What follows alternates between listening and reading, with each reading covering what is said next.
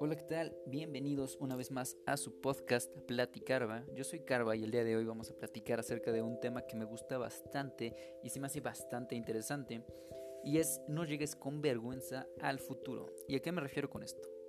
Quizá para introducir eh, pongamos un par de estereotipos, eh, sin embargo no estoy de acuerdo con ellos, me gustaría mencionar antes de contárselos. Y el estereotipo que me gustaría contarles el día de hoy es, por ejemplo, no todos tenemos, generalizando, un tío o una persona que hace un par de chistes eh, racistas que quizá con los que no estamos de acuerdo, pero a lo mejor en una época de infancia de unos 6 años no le veíamos nada de malo. Y quizá ahora cuando ese tío siga haciendo o no los mismos chistes, puede que digamos, oye, eso está mal. O puede quizá solo que recordemos y digamos, oye, esos chistes que hacía mi tío estaban mal. Mal ante una sociedad, pues están discriminando. Entonces, ese tipo de chistes quizá en un pasado no se veían como malos. Digo, hace unos cuantos años, no muchos, aún había esclavitud. Y en esta esclavitud, pues por supuesto que se podía hacer ese tipo de chistes racistas. No se veía malo ante la sociedad. Y a lo que voy es, si ahora estuviéramos trasladándonos nosotros al pasado, pues juzgaríamos sí o sí, de cierta forma despectiva, inclusive yo diría legal, a, las personas esclavistas. Y si no es así, por favor, alguien escríbeme por Instagram, arroba e, y dígame qué opina al respecto. O inclusive, si trasladáramos a esas personas esclavistas con todos sus esclavos a lo que ahora es 2020, fecha en la que se está grabando este podcast, seguramente les caería un juicio legal, ¿no creen? Y bueno, a lo que me refiero nuevamente con no llegues con pena al futuro es qué cosa podemos prevenir para que ya no nos pase ese tipo de situaciones, no me refiero a un esclavismo, o quizá sí, pero lo estamos haciendo de manera inconsciente, es pensar mucho qué cosa, inclusive, inclusive es sobrepensar el qué cosa que esté haciendo hoy me podría hacer llegar con vergüenza al futuro. ¿Qué cosa, qué chistes racistas estoy contando ahorita para que en un futuro mis sobrinos digan, eso no estaba chido, tío? Que nuevamente estoy diciendo que quizá en el pasado no se veía tan mal o no se veía mal. Y ahora lo ves y dices, no, eso está mal. Por ejemplo, yo podría suponer, esto es en un futuro hipotético, que en un par de unos 30 años, ojalá sea menos, la gente nos vea y diga, no inventes que en el pasado se comía carne. Irresponsables, antiambientalistas, eran el cáncer de este mundo.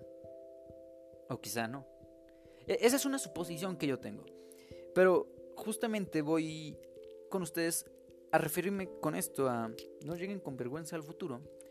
Pues, ¿qué cosas podemos prevenir que en un futuro puedan estar seriamente muy mal vistas? Ahora, acá es criterio de cada quien con qué tanta vergüenza quiere llegar al futuro y si le importa en verdad lo que el futuro opine de sí, de ti. Y ahí te va un, planteamiento muy verídico de acuerdo a lo que está pasando ahorita, ¿no? Es decir, que el futuro se está... Es decir, el pasado se juzga con el presente, con valores del presente. ¿Ok? Entonces, es decir, acuérdense que en un principio los nazis en el holocausto veían el, holocausto normal. Era totalmente normal meter a gente, a tus vecinos, por tener una creencia diferente, en un campo de concentración. Era totalmente normal. Por tener un color diferente al tuyo. Y en ese entonces, incluso daba orgullo para ellos. Y ahora, con, los valores que tenemos ahorita, con la sociedad planteada, sabemos que eso no fue lo correcto dentro de los términos de sociedad. Y por eso mismo los estamos juzgando de la manera en la que los juzgamos. Entonces, les repito, se hace un análisis del pasado con los problemas del presente.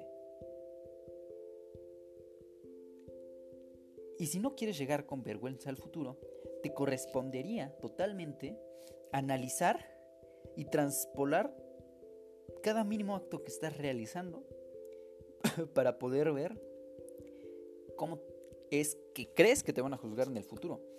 Y eso a mí se me hace una tontería porque sería agarrar un cierto tipo de paranoia si lo haces paso por paso. Sin embargo, creo que es importante abrir un espacio de reflexión donde digamos, ¿qué cosa que estoy haciendo en este mismo instante está quizá dañando a otras personas? Y lo hago simplemente porque está normalizado. Nada más me gustaría invitarlos a un espacio de reflexión. Y luego, un segundo.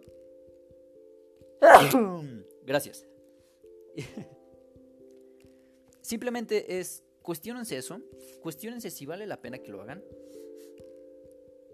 Y por favor, o sí, no lleguen con vergüenza al futuro. Yo soy Karma y esto fue Platicar. Un gusto platicar contigo.